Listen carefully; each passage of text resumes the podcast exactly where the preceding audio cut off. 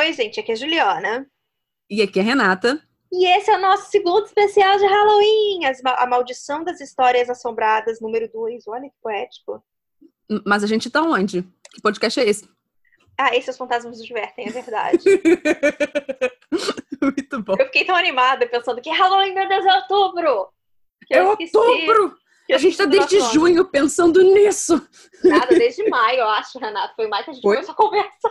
Nossa, é, eu acho que foi isso. A gente falou assim, não, em julho a gente vê os negócios e tudo mais. Aí tipo julho isso. passou, É. Não, aí foi, as coisas foram feitas. A gente já tava tudo certo já. tudo Já como, ninguém tudo como. Tudo organizado, sabe por quê? Porque aqui a Hum. gente fala e a gente faz. Oh, nossa, Às, às vezes um pouco, ah, mas a gente tá fazendo tudo certinho em relação a esse. Halloween, de fato. a Tá, tá certo com o nosso calendário. Cronograma. Isso. Exatamente, nosso cronograma. Então, gente, é, como vocês já sabem, nesse especial de Halloween a gente lê as histórias clássicas que já ganharam o concurso do, do Jezebel, dessas histórias de terror, que teoricamente tem que ser histórias escritas pelos membros do site, que é histórias que de fato aconteceram com elas, e daí eles escolhem as 10 ou 20 melhores daquele ano, e é daí que a gente pegou elas. Exato. E nós vamos terminar nosso especial de Halloween com um concurso especial com pessoas mandando histórias de terror pra gente. Isso. É isso. Então, vamos lá. A primeira história se chama Não Me Acorde, por Whatever Walk There. E começa assim. Essa história de fantasma não é minha, mas começa comigo. Anos atrás, quando eu era mais jovem, em melhor forma, eu costumava fazer mochilões. Nada muito ambicioso, mas às vezes eu encontrava trilhas que começavam e terminavam no mesmo lugar e que poderiam ser feitas em alguns dias. Chamávamos amigos e íamos. Um fim de semana, minha amiga Kristen e eu fomos para o sudeste de Ohio fazer uma dessas trilhas que tinham 25 quilômetros. Era ótima, cheia de árvores, moderadamente cansativa, sem muitas pessoas. Existiam sinais de uma antiga habitação de pessoas ao longo do caminho, uma cabana quebrada, uma pequena escola velha, essas coisas. Fizemos a trilha em dois dias, acampando na metade dela. Porém, eu percebi, enquanto estávamos indo embora, que alguns quilômetros do começo da trilha tinha um belo lugar para se acampar caso alguém estivesse interessado em um passeio de três dias. Tinha espaço suficiente para um acampamento único, na beira da ravina, com uma parte lisa para uma tenda e contava com uma fogueira já pré-existente. Quando eu voltei para casa, eu contei para minha prima Shelley, que na época dividia a casa comigo, sobre essa trilha e esse lugar para fazer o acampamento em uma segunda noite. Cerca de um ano depois, a minha irmã de Shelley, Emma, veio visitar e elas decidiram fazer aquela trilha que mencionei. Entretanto, elas decidiram transformar em uma viagem de três dias e ficar a segunda noite no acampamento que eu mencionei. Eu já descobri o que aconteceu naquela noite. Ninguém se voluntariou a me contar essa informação quando Shelley me escutou falando sobre a trilha com alguns outros amigos e ela riu, dizendo: É, Emma disse que ela nunca mais fará essa trilha novamente. Surpreso, eu perguntei o que havia acontecido.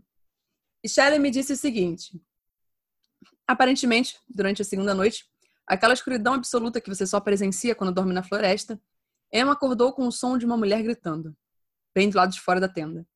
Ela ficou petrificada e se enroscou em seu saco de dormir, ouvindo o som dos gritos até que eles finalmente sumiram. Ela então voltou a dormir novamente, até que ela meio que acordou e abriu os olhos e olhou através da luz da manhã que ainda estava nascendo na parte da frente da tenda, bem perto da abertura. Tinha uma menininha agachada lá, olhando para ela e sussurrando: Não acorde, não acorde. A menina sumiu e Emma puxou o chapéu que usava para cobrir seu rosto e ficou encolhida no seu saco de dormir até que Shelley acordou, tendo dormido super bem durante a noite e elas saíram de lá. Divertido, né? Super. Mas, Juliana, é aquela coisa que a gente sempre fala, né? Gente que acampa tá procurando isso, entendeu? Pra mim já é assim. Exato. Bom, vamos lá. A próxima se chama Não é a mão da sua irmã, por fã de baseball disco. Se eu tava rindo, eu demorei pra ler porque eu fiquei confusa com isso, mas tudo bem. Muito bom. Enquanto eu crescia, meus pais foram aumentando a nossa casa e o meu quarto era o único no andar de cima. Eu e minha irmã compartilhamos um quarto em um momento de nossas vidas e somos, até hoje, extremamente próximas. Então não era estranho. Então não era estranho ter ela andando pelo meu quarto e indo dormir na minha cama ou vice-versa.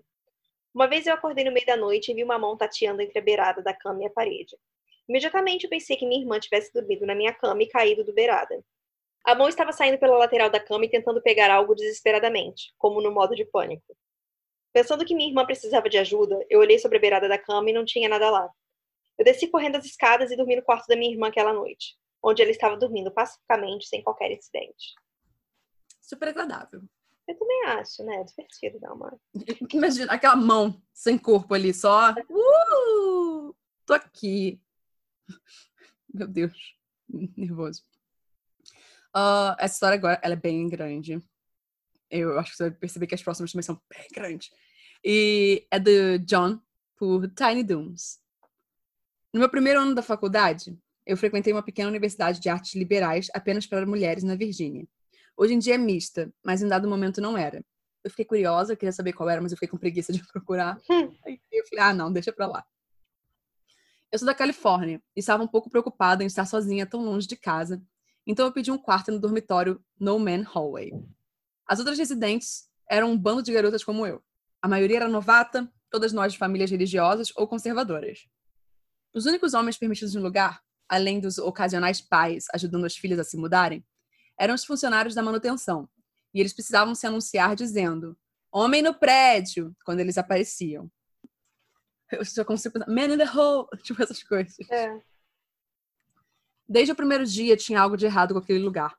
Isso começou com aquela sensação estranha de que alguém estava me olhando e chegou ao ponto de objetos como rádios e chuveiros nos banheiros compartilhados no final do corredor ligarem sozinhos por vontade própria.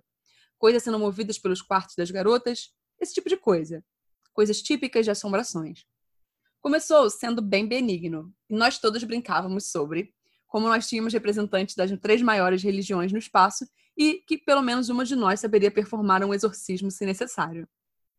Então, Setembro e a maior parte de outubro passaram com atividades normais. E aí começou, a situação começou a ficar estranha demais. O que eu tenho que interromper e falar que tem um TikTokzinho que é a Jamie Lee Curtis parada na janela olhando pro lado de fora. Sim, de Halloween. E... Mas é, é do Halloween antigo ou do novo? Por quê? Do ah, não, antigo, do novo é a neta dela que faz isso. É. é porque eu vi outro dia de novo. É isso.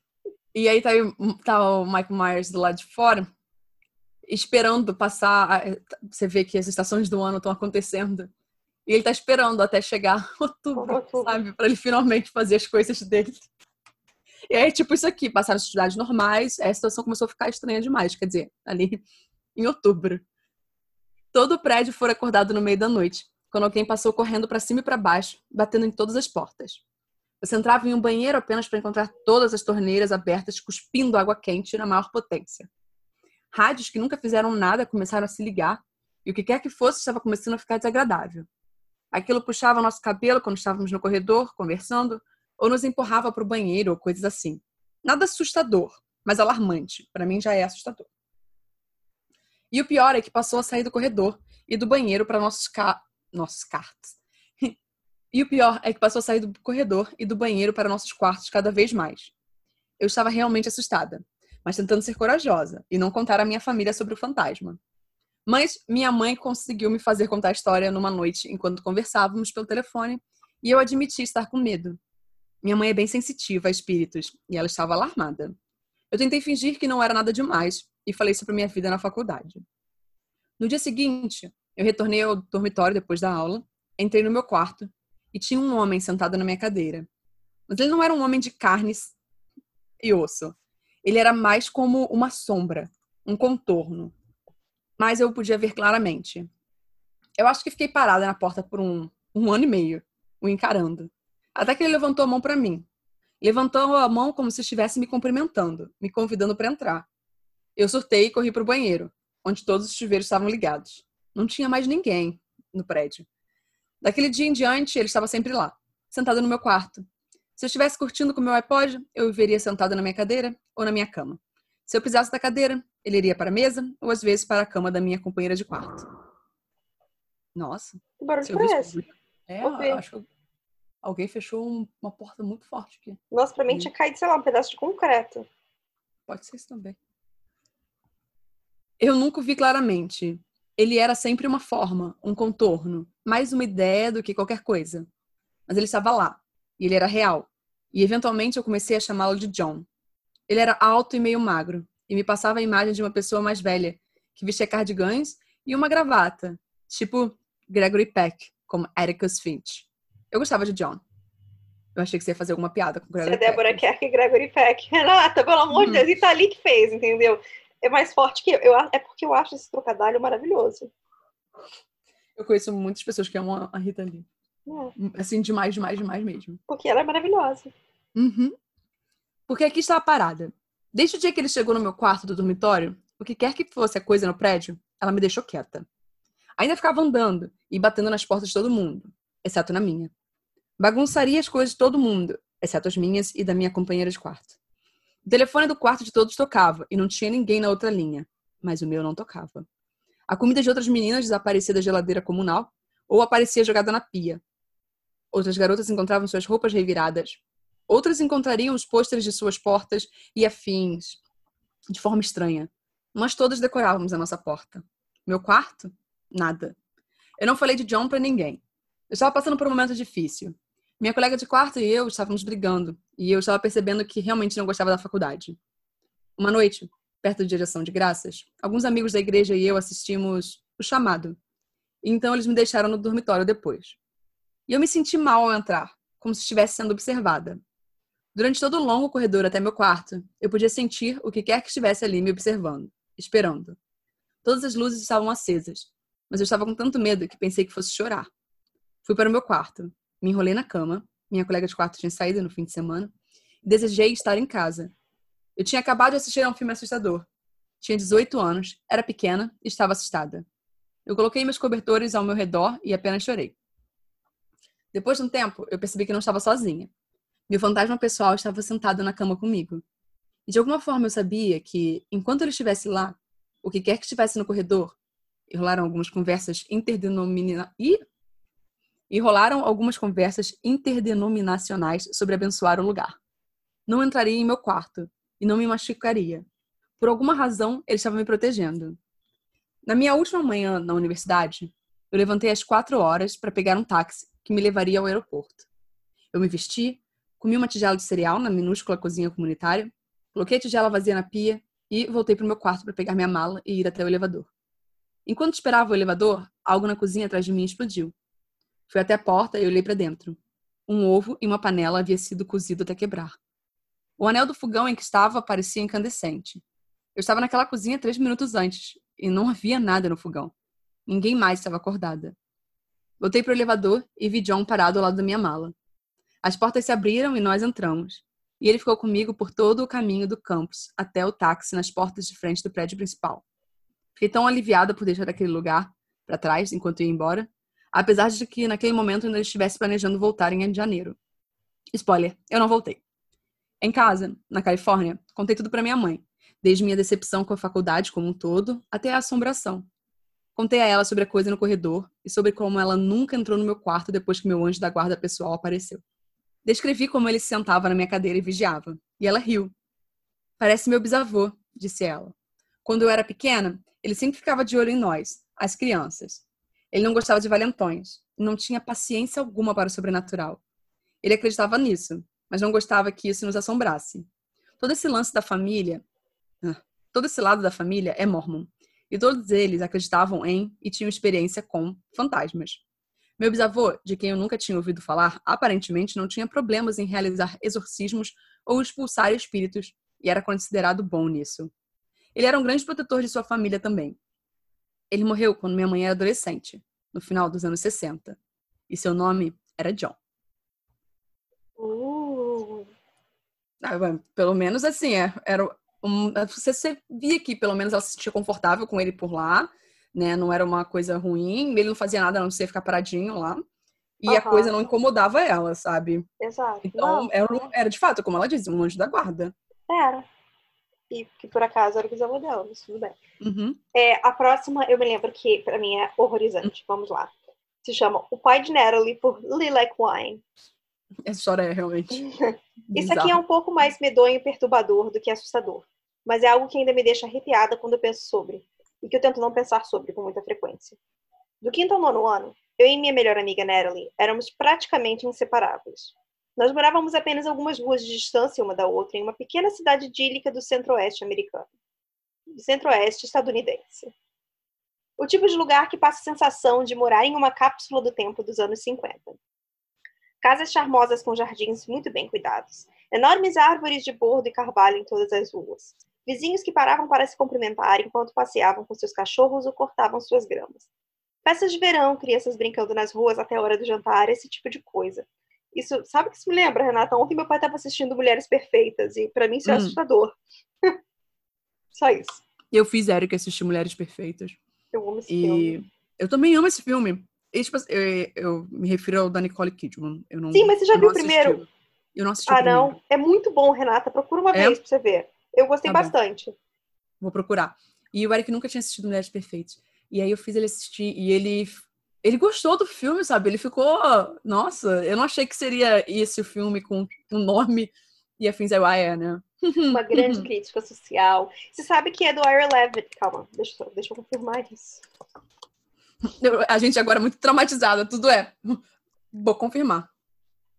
É, é do Ira Levin, que é o mesmo autor de O Bebê de Rosemary. Ah, sim. Então tá, vamos lá. É, eu e Natalie costumávamos ir e voltar juntas do colégio todo dia, e eu frequentemente ficava na casa dela uma ou duas horas depois das aulas, enquanto os meus pais estavam no trabalho. Amava ficar lá porque a mãe dela era a pessoa mais doce possível. Ela nos servia lanchinhos deliciosos, nós contávamos o último babado do fundamental, e ela até nos deixava ver TV e jogar no computador antes de começarmos a fazer o nosso dever de casa. O pai da Natalie trabalhava muito e não aparecia muito. Mas quando eu interagia com ele, alguma coisa nele parecia estranha. Era um, em um nível superficial, ele era muito legal e amigável, até engraçado. Ele tinha um ótimo senso de humor e ficava sempre brincando comigo, Natalie ou o resto de nossos amigos nas poucas ocasiões que estava presente. Mas mesmo não percebendo nenhum tipo de desconforto da parte dos meus amigos, eu não podia deixar de me sentir inquieta com a presença dele. Para começo de conversa, ele gostava muito de ficar tocando nos outros. Era bem sutil, mas eu sempre notava que era de uma forma que me deixava um pouco desconfortável. Um exemplo rápido. Um fim de semana ele me levou, ele me levou junto com Natalie e duas amigas nossas para uma fábrica de cidras. Nós colhemos maçãs, bebemos cidras e fizemos um tour na carroça de feno. Quando o tour acabou, o pai de Natalie estava ajudando cada uma de nós a descer da carroça e eu era a última na fila. Alguma coisa no jeito que ele pegou minhas amigas pela cintura e deixou a mão ficar uns segundos a mais que o normal, uma vez, já, uma vez que elas já estavam seguras no chão, me causou uma estranheza. Quando foi a minha vez, eu rapidamente pulei da carroça antes que ele pudesse me tocar. Ele me olhou surpreso, mas não disse nada. Avançando para a festa de 12 anos da Natalie. Ela fez uma festa no pijama com cerca de 10 garotas e nós, e nós arrumamos nossos sacos de dormir no chão da sala, já que era o maior cômodo da casa. A sala não ficava fechada por nenhuma porta. Tinha uma grande abertura que a conectava discretamente para a entrada da casa. Eu estava dormindo próximo àquele corredor, o que não me deixou muito satisfeita porque eu preferia dormir rodeada de pessoas quando ia em uma festa de pijama. O mais bobo que posso soar, eu sempre tive muito medo do escuro e gostava de ter aquela proteção. No meio da noite, eu fui acordada por uma mão apertando meu braço. Eu não acordei de sobressalto ou coisa assim, mas eu abri meus olhos e virei a cabeça para inspecionar as minhas colegas. Todas estavam dormindo pesado, algumas até roncando sutilmente. De repente, eu escutei uma risada baixa atrás de mim. Ainda deitada e oficialmente amedrontada, eu rapidamente virei meu corpo para olhar a entrada. Na abertura na parede conectava a entrada com a sala, era um grande e extenso arco. Do lado direito do arco, eu conseguia ver bem mal o topo da cabeça de um homem se espreitando por trás da parede, cerca de um metro do chão. Foi aí que notei as pontas do dedo no chão de madeira. Ele estava agachado. Era o pai de Natalie. Eu congelei. Eu honestamente não fazia ideia do que fazer. Estaria ele só brincando? Não passou pela cabeça dele quão assustador isso era? Eu digo algo, só ignoro e tento voltar a dormir. Sendo a minha versão pré-adolescente tímida e não confrontadora, eu decidi seguir a última opção. Virei para o lado, virei para o outro lado, deslizei o mais próximo que pude de uma amiga dormindo perto de mim e de alguma forma consegui voltar a dormir, apesar de estar óbvia e compreensivamente perplexa. Não sei quanto tempo levou para eu acordar novamente, dessa vez com uma batida firme na minha têmpora. Dessa vez, já sabendo quem era, eu fiz o meu melhor para não mostrar que estava acordada, sofrendo para manter os meus olhos fechados e respirando o mais devagar possível. Novamente, eu ouvi as mesmas risadinhas abafadas. O som era particularmente perturbador porque soava de forma maníaca, como se ele achasse que todo esse lance fosse absolutamente hilário e mal pudesse se conter de emoção. Apesar de estar vindo de um homem adulto, eu tinha toda a sinceridade, tinha toda a sinceridade de um menino de cinco anos, brincando de esconde-esconde com os irmãos mais velhos. Mais uma vez, eu não fazia ideia do que fazer. Eu não estava muito certa se queria que notasse sua presença ou outra coisa. Virei meu rosto novamente para a entrada e mal consegui ver o relance de seus dedos e a cabeça desaparecendo, atrás daquela parede na posição agachada. Mais risadinhas. Rapidamente virei de costas e fui ainda para mais perto da minha amiga, parcialmente a acordando e fazendo ela se mexer um pouco. Eu estava torcendo para que ela acordasse completamente, mas ela só se revirou e retornou a dormir. Enquanto eu puxava o meu saco de dormir mais forte para cima dos meus ombros, eu escutei o que parecia ser uma pessoa andando de quatro perto da entrada. Eu não sei como consegui voltar a dormir naquela noite, mas de alguma forma eu consegui, e para o meu alívio, a manhã chegou. Os pais da nos fizeram panquecas e o pai dela estava se comportando completamente normal. Ele não deu nenhuma atenção especial a mim, mas também não fez questão de me ignorar. Só interagiu da mesma forma que fez com todas as outras, sempre sorridente, brincalhão e amigável. Alguns meses depois, Natalie fez outra festa de pijama. Dessa vez eu fiz de tudo para conseguir um espaço para dormir exatamente no meio de todas, longe do corredor. Tenho que dizer Mas, que se Natalie me chamasse para uma outra festa do pijama, eu não voltava. De ai, ai, desculpa, Natalie. É, meus pais não, não deixaram. Não, meus pais falam com seus pais. Não. É, desculpa, é, a amizade terminou não. aqui agora. Não quero mais chegar perto de ninguém daí. Não tem Muito como, obrigada. sabe? É. Eu não ia ter o que contar depois disso, porque eu não ia retornar. Nossa, nunca. Eu ia fingir que não via ela no colégio, sabe? Eu ia falar, não, não sei quem é. Bom, alguns meses depois, Natalie fez outra festa do pijama. Dessa vez eu fiz. Ah, eu já tava aqui, né? Tá. Uhum. Mas mais tarde naquela noite, eu acordei abruptamente no meio de um sono profundo, aparentemente sem motivo algum. Eu estava dormindo de costas e, de repente, abri os olhos e encarei o teto, super acordada. Quase que instantaneamente fui dominada pela mais intensa sensação de pavor que já vivi. Eu senti como se não pudesse mover os meus ombros, como se algum cobertor invisível estivesse prendendo o meu corpo. Mesmo sabendo que não deveria, Lentamente virei minha cabeça em direção ao corredor da frente. Enquanto os meus olhos se ajustavam na escuridão, eu pude ver tanto a mãe como o pai da Nerly parados na entrada, olhando diretamente para mim com expressões raivosas e odiosas em seus rostos. Eles estavam estranhamente posicionados um longe do outro, cerca de uns 50 centímetros de espaço entre eles, com os braços duros e retos ao longo do corpo. Ainda que eles tivessem alguma distância razoável de mim, eu nunca vou esquecer o quão perturbadores seus rostos pareciam, contorcidos em pura raiva que só parecia crescer em intensidade quanto mais eu olhava. Seus olhos continuavam se estreitando e eles mostravam todos os dentes, da mesma forma que um cachorro ameaçado faria. Que um cachorro ameaçado faria, os apertando com tanta força que eu pensei que suas mandíbulas iriam quebrar. Depois de ficar olhando imóvel por alguns bons segundos, eu finalmente senti que poderia mover meus braços e pernas novamente. Eu rapidamente me virei contra eles. Eu rapidamente virei contra eles e puxei meu saco de dormir sobre minha cabeça tremendo. Eu mal dormi o resto da noite, mas nunca ouvi nenhum barulho ou movimento no corredor. Na manhã seguinte era novamente panquecas tradicionais com sorrisos calorosos e uma absoluta normalidade. Eu nunca contei a Natalie nada sobre isso, já que eu tinha certeza que ela pensaria que eu era maluca ou estaria tentando pregar uma pegadinha nela. Nossa amizade foi esfriando anos depois de qualquer forma, que coincidentemente foi na mesma época do divórcio dos pais dela. Recentemente, o assunto da Natalie e o divórcio de seus pais surgiria em uma conversa com minha mãe, que me falou sobre um comentário que a mãe da Natalie fez para ela alguns anos atrás. Da época em que Natalie e eu ainda estávamos muito próximas e tínhamos feito algumas pequenas viagens de férias juntos com nossas mães. Acho que em algum momento de uma dessas viagens, nossas mães estavam focando sobre uma família particularmente rica e impossivelmente perfeita que morava em nossa vizinhança e tinha a reputação de ser um tanto pretensiosa. Bem, a mãe de Natalie, cética sobre a aparente perfeição deles, disse: Bem, Neste bairro você nunca sabe o que se passa quando as portas estão fechadas. O comentário não era malicioso, mas para mim adicionava uma camada extra de terror dado ao que vivi com os pais de Natalie. Eu, eu, eu sempre acho essa história assustadora.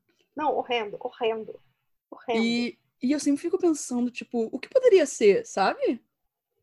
Eu não faço a menor ideia, Renata, mas não quero saber, não. Ah, ok, então. É porque eu fico pensando, será que, tipo, eles eram pessoas e aí, de vez em quando, aconteciam umas coisas meio loucas, e, ou eles eram outras coisas, tipo, outros seres. E aí era isso. Isso quer dizer que a Natalie também vai ficar assim, porque o pai e a mãe. Mas eu acho estranho porque é o pai e a mãe, sabe? É, porque no início a gente acha que é só o pai, né? Exatamente. Aí tem o plot twist. Pai e mãe. É, não sabemos. Mas se eu ouço um barulho de pessoas de quatro tentando falar isso. Peraí, o que, que é isso? Meu amor, na hora. Talvez Era capaz de eu pegar meu saco, não sei se eu ia pegar meu saco de é, Na hora correndo. você não sabe, fica com medo do que pode acontecer. Ou só, só ficar em negação, não tem nada errado. Você fica em negação. nada, Mas no dia quieta. seguinte você vai embora e nunca olha pra trás. Não, eu, eu acho que eu até teve uma conversa com a Nera, ali, sabe, sabe? Ah, olha, Nera, é o seguinte, acho que a gente precisa dar um tempo aqui na amizade, porque... Você consegue Tá se colocar na não. cabeça com 12 anos fazendo isso, Renata? Eu acho que eu ia estar tão apavorada que eu só ia sumir. Não sei, ela continua a amizade com a Natalie, porque não era a Natalie, a Natalie e a Natalie que tava fazendo isso com ela. Mas, mesmo assim, eu, eu acho que eu ia evitar ao máximo estar na casa da Natalie. Hum. É, é isso. Ah, você quer ir assistir uma série lá em casa? Pô, dá não. Olha, acho que fica pra nunca, tá bom? Entende? É isso. Aí imagina você chama a Natalie pra dormir na sua casa e ela no meio da noite começa a te cutucar. rindo. Rindo. Rindo, exatamente, rindo. Assustador. Fala, meu Deus, ela fez 13 anos, e agora? É, a idade. 13. É, sabe? É, tá, a minha história agora ela se chama Venha Comigo, por Foxtrot Echo. Eu gosto que Foxtrot Echo parece. Não é aquele negócio que você fala? O que é, Renata? Foxtrot é tipo de dança. Não, isso eu sei. Não, é que eu, eu, eu sempre. Ah, tá, é um livro, né, mas não é isso, não. Ah, que eu sempre- Foxtrot Tango, não é isso? É, É aquele, Tango, que eles é falam aquele no... filme. É o filme da Tina Fey, daquela mulher que era repórter de guerra. Eu É, nunca li, mas é um isso. livro. É isso. De- Eu confundi por causa disso, que é parecido. Ah, tá. Eu cresci em uma casa cheia de histórias de fantasmas. Nossa casa tinha 400 anos. Então muitas coisas aconteceram, mas nada muito sinistro. Esse evento que vou falar aconteceu de fato na nova casa da minha mãe, um chalé de um quarto construído nos anos 80. Eu, eu acho interessante que ela traz um fun fact que ninguém quer saber, não é relevante Uhum. para a história, mas é o seguinte, tá? Eu morei numa casa de 400 anos. É isso, tá bom. Eu... Mas a história não é essa. Não é essa, mas eu quero contar. Tínhamos saído para jantar, eu, minha mãe e o marido da minha mãe. Tomamos alguns drinks, mas nada muito forte, e voltamos para casa. Minha mãe e o marido subiram para o quarto e eu me sentei no sofá-cama. O andar de baixo é muito pequeno. Na verdade, tem apenas um cômodo, com a porta da frente em uma extremidade, uma divisória de meia parede e depois direto para a cozinha. A escada desce e termina em frente à porta da frente. De qualquer forma, estou deitada na cama e sei que não estou dormindo porque tem uma música chiclete do Justin Bieber presa na minha cabeça. Say sorry. Não, pelo amor de Deus, não, Juliana. Pelo menos eu fui com sorry, né? Ah, sei lá, pra mim, Renata, da época dessa história deve ser mais antiga, deve ser bem. Não, é- não é, é antiga, ela tem 27 anos. Ah, É, Ela vai chegar nessa parte. Mas estou apenas deitada ali no escuro quando ouço passos descendo as escadas. Nada de estranho nisso. Minha mãe indo buscar um copo d'água. Ela chega bem ao lado da minha cama e diz: Está muito frio aqui. Você não quer ir comigo? Agora, isso é estranho, porque na verdade está muito quente na casa. Acho que ela está apenas agindo esquisito. Então mantenho meus olhos fechados e finjo dormir. Estou deitada ali, fingindo dormir, quando me dou conta de uma coisa. Aquela voz não era da minha mãe. Eu não sei quem era, mas não era ela. Afinal, por que ela me convidaria para ir ao quarto dela? Eu tenho 27 anos. O marido dela está lá. Porra! Eu continuo deitada lá, agora com meu coração acelerado, com medo de abrir meus olhos, e eu percebo que não ouvi passos subindo as escadas. Será que ainda está aqui? Fico deitada com os olhos bem fechados, apavorada por cerca de uns 20 minutos. Ou quem sabe quanto tempo. Parecia uma eternidade. Antes de criar coragem para abrir os olhos e correr para ligar a luz. Nada ali. Eu corro acendendo todas as luzes do andar de baixo. Devo ter feito um barulho alto, porque minha mãe desceu as escadas de verdade. Eu pergunto a ela: Estou falando muito sério. Agora há pouco você veio falar comigo? Ela responde: Claro que não. Então eu simplesmente comecei a chorar. E se eu tivesse aberto os olhos? Para onde aquela coisa queria que eu fosse com ela? Enfim, medo, por favor. é. Assim, são coisas que ainda bem que você não abriu os olhos, né? É, o que os olhos não veem, Renata, o coração só escuta e pensa no que podia acontecer.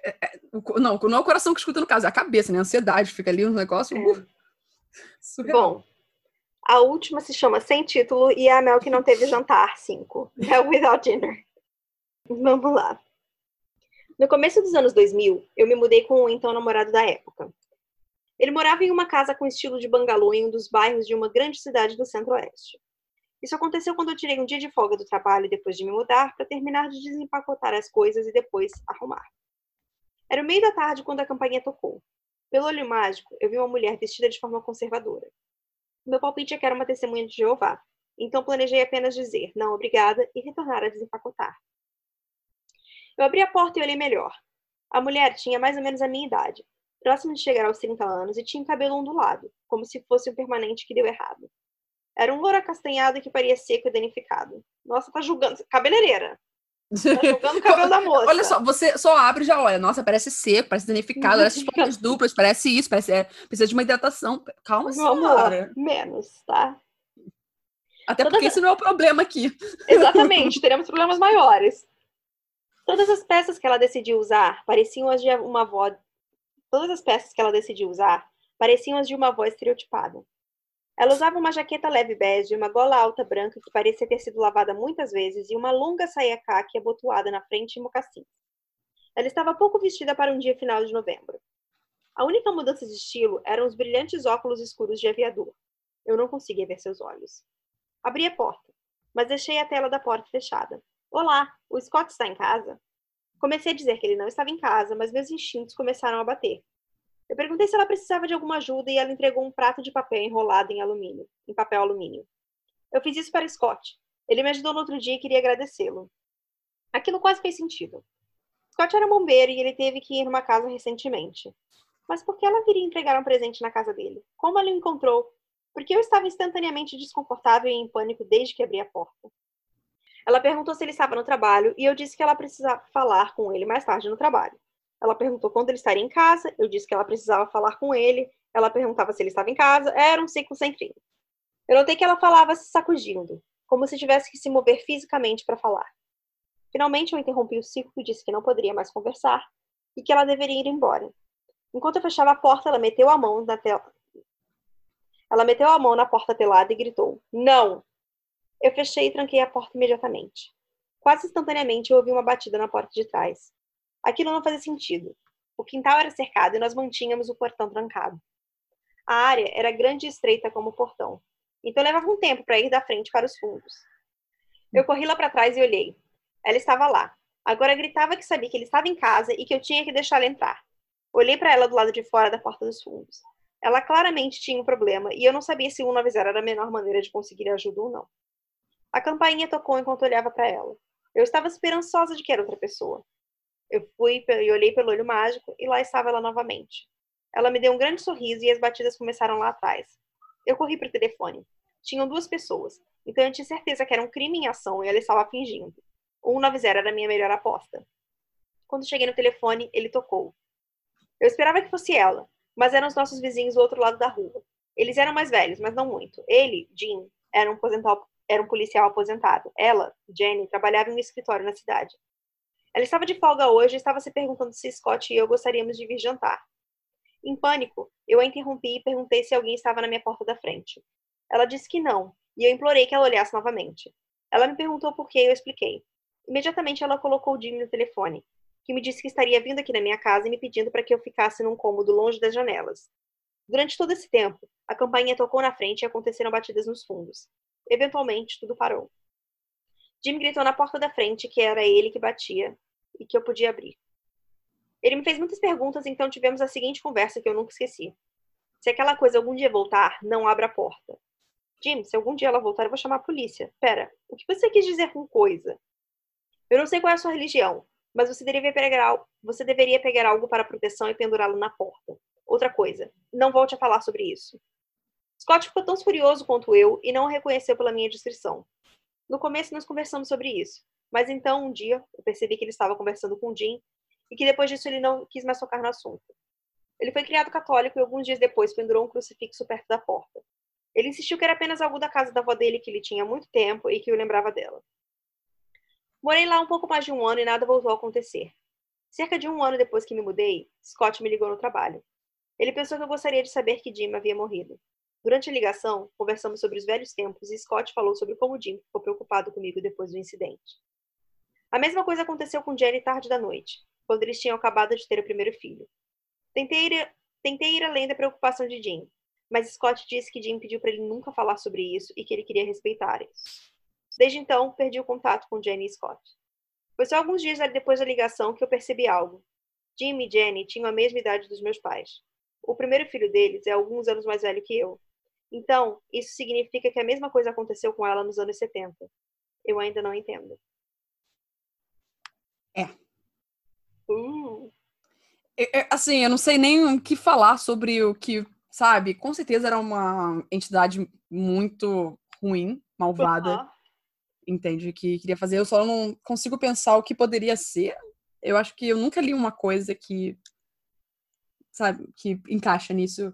É. Até porque a única coisa que ela não via eram os olhos dela, então. Que isso, né? O que é, É. bem assustador, na verdade, né? Com certeza, porque sabe que os olhos que contam Então, a muito da janela da verdade. alma. né? Exatamente. Nossa. Mas é Ai, eu adoro essas histórias. Elas são muito boas. É.